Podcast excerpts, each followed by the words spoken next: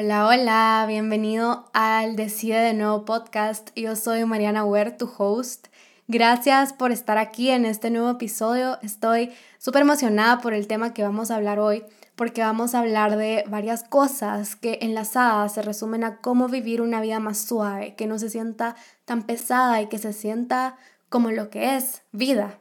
Y bueno, quiero empezar que bueno, desde que somos pequeños se nos dijo esto es lo bueno y esto es lo malo esto es blanco, esto es negro. Esto es lo que hay que hacer cuando cumples 15 años, cuando cumples 25 años, 30, 50 años. Y esto es lo que no hay que hacer. También es probable que la familia o el entorno en el que creciste te dijeron o te transmitieron, porque no necesariamente es con palabras, pero te dieron a entender esto es lo que es posible para ti. Esto es lo que tú eres. Tú eres así y esto es lo que te espera para tu futuro. Independientemente de qué haya sido, tu mente crece programada, condicionada y limitada. Es como un robotito que ya sabe lo que debe hacer todos los días, sabe a dónde tiene que llegar y crecemos viviendo en automático. Y vivir en automático significa no estar presente, no estar conectado contigo. Vivir en automático significa no llevar inventario de lo que está pasando dentro de ti, de tus pensamientos, de tus emociones. Vivir en automático es lo contrario al nombre de este podcast, que es decir de nuevo. Cuando tú vives en automático, estás permitiendo que la programación de tu mente decida tu vida. Te estás condenando a un destino cuando en realidad tú tienes la capacidad y el poder de decidir tu propio destino. Entonces, bueno, hoy quiero compartirte lo que me ha servido a mí para reprogramar mi mente y creo que todo empieza en dejar de vivir en automático para tomar conciencia. ¿Y cómo se deja de vivir en automático? Dos cosas te diría yo, presencia y gratitud, que vienen de la mano. La presencia es habitar tu cuerpo, literalmente, habitar todos tus sentidos, pero para observarlos, porque al final tú no eres tu cuerpo, tú estás en el cuerpo. Entonces, así como cuando estás en tu habitación, te das cuenta si hace frío, si está desordenado, la decoración, te das cuenta porque lo habitas, estás ahí, pero sabes que tú y la habitación son algo separado. Así deberíamos habitar nuestros cuerpos, estar atentos a lo que vemos, a lo que escuchamos, a lo que decimos, a lo que tocamos, a lo que olemos. Yo una gran parte de mi vida pasé como que tomando la naturaleza como algo super X. O sea, me daba igual ver la luna, me daban igual las vistas súper lindas que puedes ver desde una montaña, me daban igual los colores de una flor. No le ponía atención a lo que veían mis ojos. Y cuando tomé la decisión de vivir una vida más presente, esta fue una de las primeras cosas que cambié porque recuerdo que leí un libro que se llama Conversaciones con Dios y decía que abrieras los ojos a tu mundo, que la respuesta que estás buscando puedes encontrarla en un artículo ya publicado, en un sermón ya escrito y que está a punto de ser pronunciado, en la película que estás viendo, en la canción que estás escuchando, en las palabras que está a punto de decir un ser querido, en el corazón de un nuevo amigo que estamos a punto de hacer, en la publicación que viste en redes sociales. O sea, Dios, el universo, la fuente, como tú le digas, está todo el día comunicándose contigo, te está mandando señales y estar presente es la única manera de poder recibir esas señales.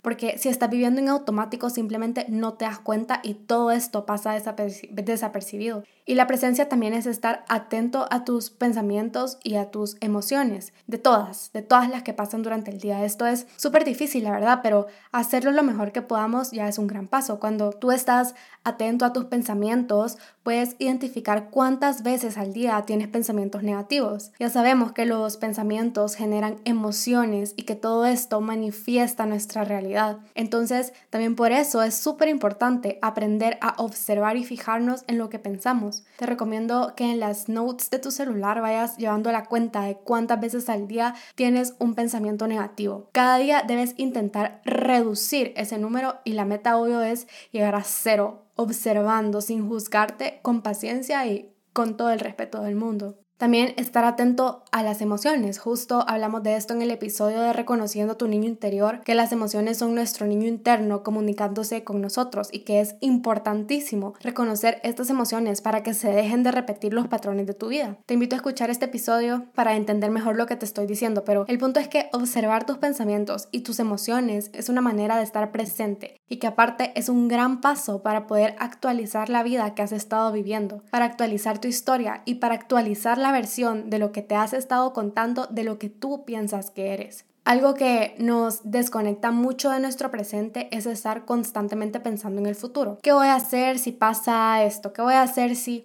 Cuando tú empiezas a tener estos pensamientos, tu cerebro no distingue si lo que estás pensando está pasando en realidad. Entonces, tu cuerpo reacciona como que si en realidad estuviera pasando. Sientes miedo, estrés, ansiedad, cuando en realidad no está pasando nada.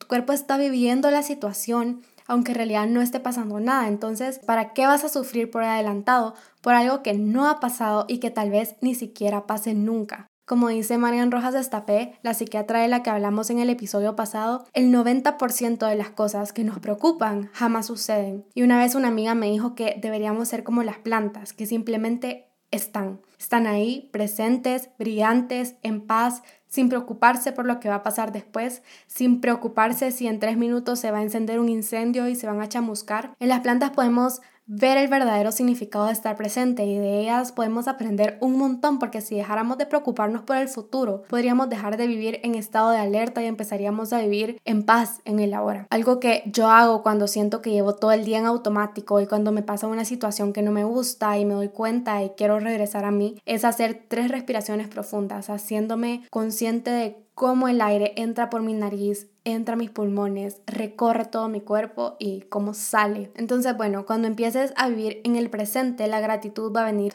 porque te vas a dar cuenta de la gran cantidad de cosas maravillosas que pasan a tu alrededor cada día. Vas a ver la magia que hay detrás del sabor de una taza de café, la energía que hay en un abrazo o en una sonrisa, lo mágico que es ver un atardecer o un amanecer, lo impresionante que es el mar. Y vas a empezar a sentirte agradecido por cada una de estas pequeñas cosas, entre comillas, porque de pequeñas no tienen nada. Y también te recomiendo que antes de dormir te hagas una lista de mínimo tres cosas que agradeces que te pasaron en el día, de lo que sea. Puede ser una conversación que te llenó el corazón, algo rico que comiste, algún abrazo, algún lugar que visitaste, algún regalo que recibiste o algún comentario o cumplido que recibiste. Tener este hábito todas las noches te va a ayudar a llevar un inventario. Vas a empezar a estar más presente durante el día para identificar estas bendiciones y vas a estar cada vez más cerca de dejar de vivir en automático. Una vez que empieces a dejar de vivir en automático, es cuando vas a poder empezar a reprogramar tu mente,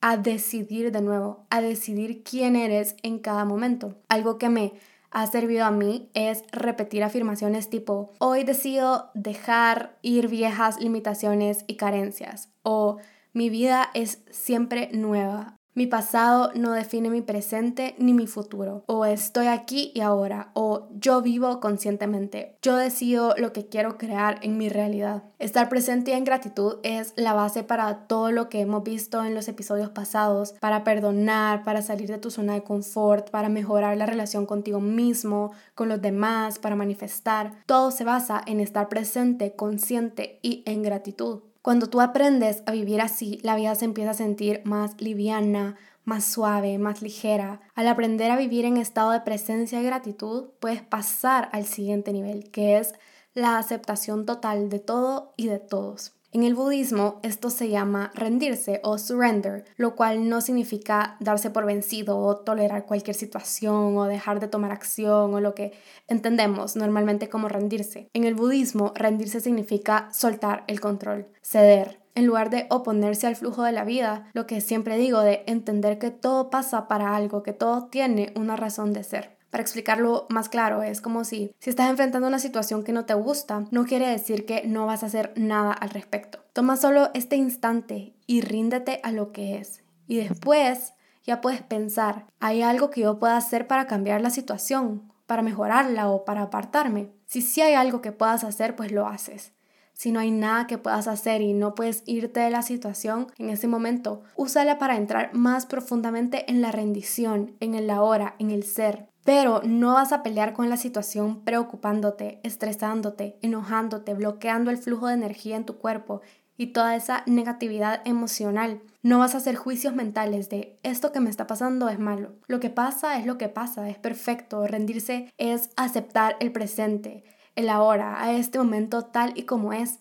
Y vas a salir de la situación en la que estás aceptando siempre el presente, absteniéndote de etiquetar al presente como bueno o como malo. Esto te libera de la identificación con la mente. Te das cuenta de que tú no eres tu mente, tú no eres tus pensamientos. Entiendes que lo que estás sintiendo o pensando es pura interpretación. Cuando entras a esta aceptación del presente, las cosas empiezan a cambiar sin requerir mucho de tu parte. La vida se torna más servicial y colabora contigo. Y es ahí en la aceptación total que te reconectas con tu ser.